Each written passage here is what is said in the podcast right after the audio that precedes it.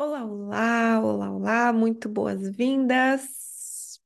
Boas-vindas a quem me assiste em mais um dos nossos episódios de estudos do Evangelho de João.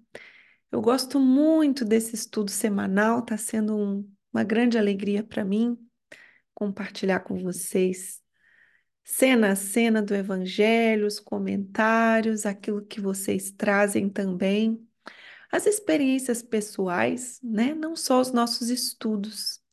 Porque quando nós estudamos algo, é muito bom que esse algo se torne vivência, se torne experiência, que eu esteja aqui lendo um evangelho e isso não fique na teoria do texto, mas que ao longo da minha semana, do meu dia, da minha vida, das situações reais que eu vivo, eu possa trazer a sabedoria para me ancorar naquela cena, me auxiliar a atravessar alguma dificuldade. Foi muito curioso porque semana passada eu, eu gravei o, o Evangelho e eu comentei com vocês que é muito importante que a gente perceba que quando eu entro num texto sagrado, para fazer qualquer estudo que seja, qualquer texto que tenha o propósito de trazer algo para minha consciência. Esse texto necessariamente me faz sair melhor do que quando eu entrei. Eu preciso me sentir ah, alguma coisa a mais chegou aqui para mim. Se eu não tenho esse efeito, tem alguma coisa errada, ou no texto, ou nos meus entendimentos do texto. E aí, esse final de semana, tinha muito tempo que eu não ia à missa, como a minha mãe está aqui em Manaus, a gente encontrou aqui alguma que fosse boa da gente né? Fomos no domingo. E das palavras do padre, ele dizia assim: Isso aqui não é autoajuda. Isso aqui não é para você ficar todo alegre. Isso aqui é para você pensar na palavra da Boa Nova. Eu pensei, meu Deus do céu. Que forma equivocada de compreender. Sim, um texto sagrado, um texto bíblico, ele precisa nos ajudar. Ele precisa nos ajudar. Precisa, senão tem alguma coisa errada. As visões que estão ali, o que está expandindo o meu olhar, e isso não vai acontecer só no evangelho, vai, vai acontecer em textos dos mais elevados, né, que tragam algo para nossa consciência. Agora, se isso não está me autoajudando, tem algum problema. Tem algum problema. Então, fiquem atentos às palavras de um evangelho, texto sagrado, textos de consciência, precisam, ao abrir nossos olhos, também nos dar uma inspiração, um respiro, tá? E aqui, pelo nosso estudo, nós estamos seguindo, né, pela Bíblia do Peregrino, adoro essa imagem do peregrino. Nós estamos no capítulo 5 do Evangelho de João. Estamos chegando hoje no versículo 19. O capítulo 5 ele ainda tem mais esse episódio de hoje, o próximo. E ele é importantíssimo, que ele agora ele entra em uma fala de Jesus. Então, é, nesse, nesse episódio, no próximo, João vai narrar para a gente uma fala de Jesus. E tem muita força nessa fala. Tem muitos elementos aqui que precisam entrar dentro de nós, porque são poderosos. Para chegarmos no capítulo 6, que é uma passagem maravilhosa, em que ele multiplica os pães e os peixes, dando de comer a cinco mil. Eu adoro essa passagem, adoro essa passagem. Então, nós vamos ter grandes chaves nessa passagem. Ela vai falar da Páscoa, mas para chegarmos lá, a gente precisa, a gente precisa ter esses testemunhos desse episódio e do próximo. Então, isso vem antes. Tá? Vamos então nos concentrar, né? Bom criarmos um ambiente, respirarmos profundo, abrir espaço no nosso peito. Também faz parte dos nossos estudos simbólicos e dos nossos estudos da consciência. O corpo está mais pronto para receber aquilo que está chegando de informação. Não é só com a mente que a gente processa um texto sagrado, precisa ser com o nosso corpo inteiro, em presença. Então eu respiro, posso também me banhar em dourado e vamos ao texto. Né? Vamos aqui ao que João nos traz. Jesus tomou a palavra e lhes disse: Eu vos asseguro, o filho não faz nada por sua conta, se não vê o pai fazer. O que este faz, o filho o faz igualmente. Porque o pai ama o filho e lhe mostra tudo o que faz. Lhe mostrará ações maiores, para que vos admireis. Então vejam essas primeiras linhas. Jesus está assegurando que não é o filho quem faz, é o Pai, é Deus, é o Eterno. Então, através do Pai, é feita a sua vontade, né? Como nós rezamos no Pai Nosso. Seja feita a sua vontade, até porque não tem outro jeito. É pela vontade do Pai, só que aqui o filho participa vendo e admirando. Essa admiração ela acontece quando nós estamos em alguma situação, e podem ser todas, tá? Mas algumas se destacam para nós, em que a gente vê que há uma inteligência maior tecendo aquela cena. A gente fica assim, ah, meu Deus do céu. As sincronias fazem isso com a gente. É, as sincronias. Tem uma aluna, Adriana Goulart, ela, é ela, fala, ela tem uma expressão engraçadíssima. Ela, quando acontece algo muito assim, que tem uma sincronia muito grande, que você vê que na cena está atuando uma inteligência maior, a Adriana brinca assim, como se ela estivesse no show de Truman. Para quem não assistiu esse filme, é um clássico. Ela brinca. Onde estão as câmeras? Só pode ter, porque esse roteiro está muito bem feito. Né? Esse roteiro tá assim incrível. Então, essa inteligência eu posso testemunhá-la. E é o que está dizendo aqui, para que vos admireis. Meu Deus, o que, que é isso? A gente fica assim quando vê a inteligência divina agindo, atuando, presente nas cenas. Então ele coloca assim: assim como o Pai levanta os mortos e lhes dá vida, assim o Filho dá vida aos que quer. O Pai não julga ninguém, mas entrega ao Filho a tarefa de julgar. Vejam essa, essas duas cenas aqui, né? João vai lidando com esse comparativo, vida e morte, ver e crer, o pai e o filho, esse esses trechos aqui, tanto dessa semana como na próxima, João vai fazer isso por nós. Ele vai mostrando o comparativo e colocando o alto e o baixo, aqui e lá, os mortos e os vivos. E aqui ele já traz o pai levantando os mortos, dando vida, e o filho podendo fazer isso também por intermédio do pai. O pai não julga ninguém, mas entrega ao filho a tarefa de julgar. Essa parte aqui eu me debrucei mais sobre ela, porque ela nos interessa especialmente sobre o julgamento. Isso é uma grande chave, uma chave assim que eu sei o quanto ela é determinante nas nossas vidas.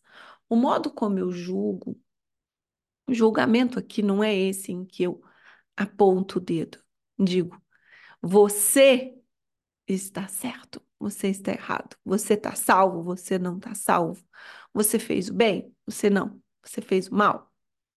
Não é esse julgamento. O julgamento aqui, ele é de um discernimento.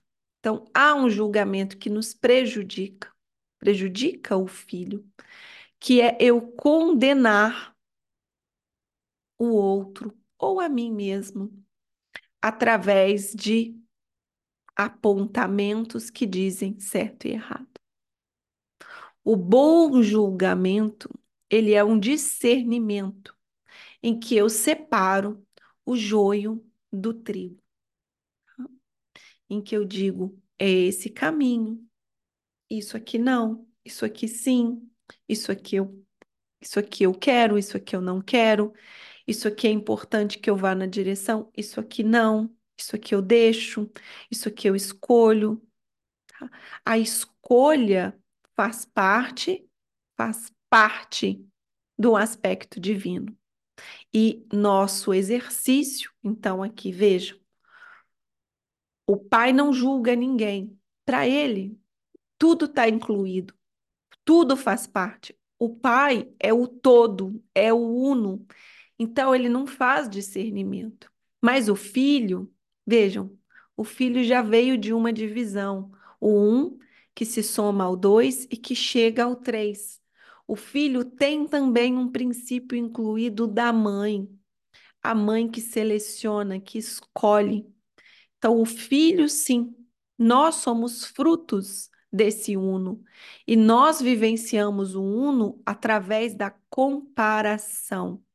A experiência acontece, a experiência humana, ou seja, o humano que comeu desse fruto da árvore do conhecimento, quando lançado no mundo, está numa jornada de comparação. Luz e sombra, noite e dia, vivo e morto, pai e filho. Então, o filho, sim, tá? Para que todos honrem o filho como honram ao pai. Ou seja, eu vou discernir entre todos que me dão a palavra que essa palavra que se destaca das outras. Aí eu fico, ah, mas isso aqui é verdade, isso aqui não é verdade. Então o filho precisa aprender a discernir para chegar ao pai. Quem não honra o filho, ou seja, quem não conseguiu julgar que o filho está certo, quem não honra o filho, não honra o pai que o enviou.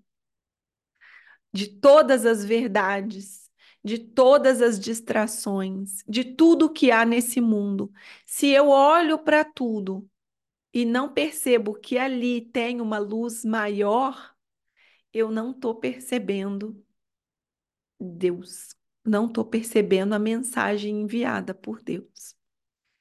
Asseguro-vos que quem ouve a minha palavra e crê em quem me enviou tem vida eterna e não é submetido a julgamento, mas passou da morte à vida. Há um dos episódios aqui em que eu explico essa percepção de do enviado. Se não me engano, é o episódio 9. Esse é essencial para compreender essa ideia de que não é submetido a julgamento, tá? Asseguro-vos que chega a hora e já chegou, não é futuro, é presente, em que os mortos ouvirão a voz do Filho de Deus e os que a ouvirem viverão. Essa voz, ela nos lembra a eternidade, nos lembra que o Espírito não morre e que os seus atos, os seus feitos, aquilo que você coloca no mundo, não pode ser pensado só no aqui, no agora, como se você estivesse matando uma fome do seu ser que é mortal. A mensagem é de vida eterna. Então, nós temos aqui algo muito essencial que, é, como eu disse, acredito que é no episódio 9, que eu expliquei essa dinâmica de viver, morrer, ser julgado, a ira de Deus, tá? Que não é bem a ira de Deus, mas sim o modo como os nossos olhos enxergam a realidade. Jesus está nesse nessa sua fala, ele está nos mostrando que o modo como nós percebemos a realidade vai impactar na realidade. Tá? Vamos seguir. Pois, como o Pai possui vida em si, assim faz que o Filho possua vida em si. E visto que é homem, confiou-lhe o poder de julgar.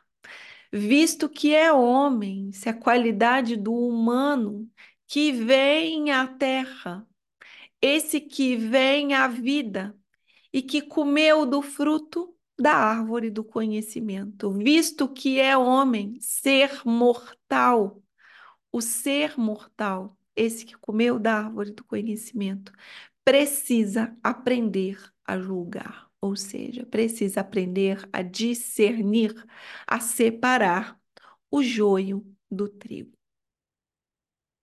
Confiou-lhe o poder, olha o livre-arbítrio, o poder de julgar. Não estranheis isto. Chega a hora em que todos os que estão no sepulcro ouvirão sua voz. Ele está falando de mortos? Morto não ouve voz de ninguém. Ele está dizendo que há um outro plano, que a vida não cessa.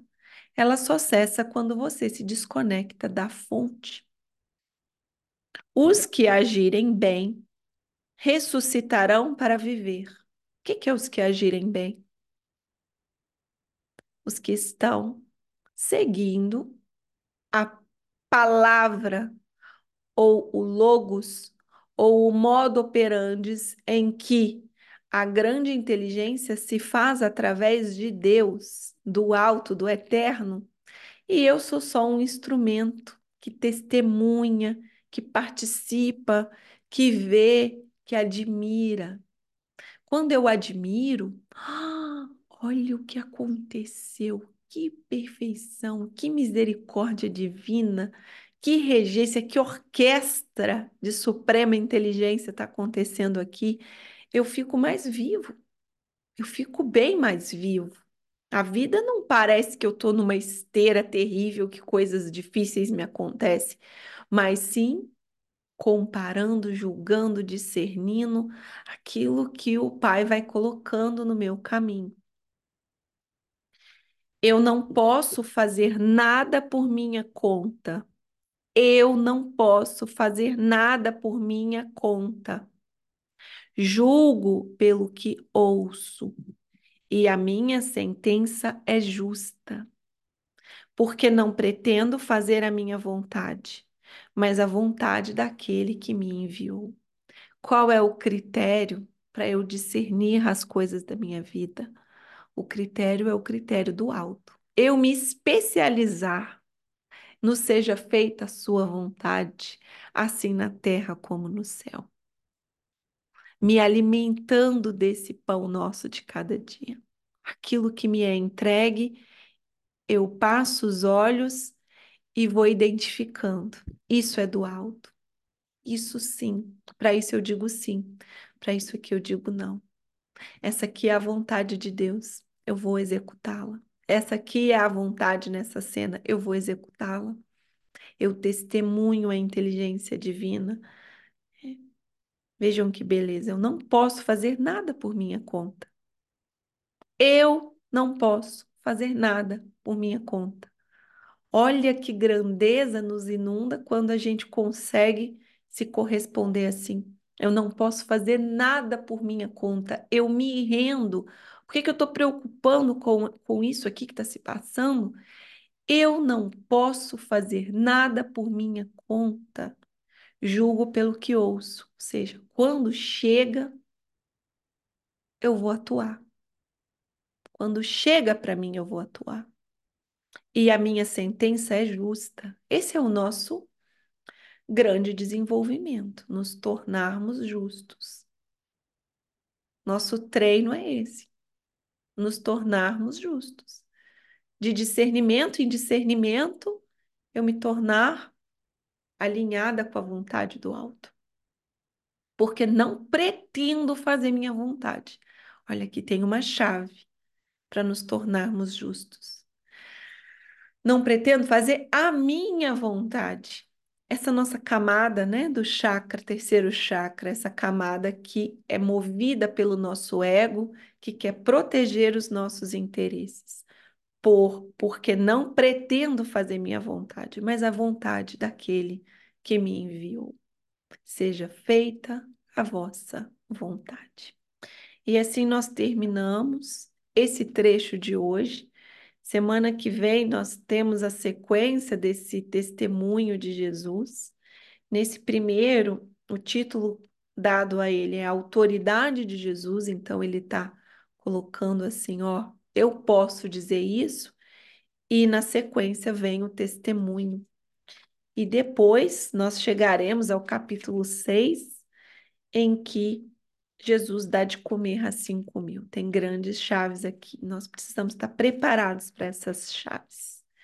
Muito obrigada pela presença de vocês. Eu os encontro na semana que vem, nosso próximo episódio. Um grande beijo. Cuidem-se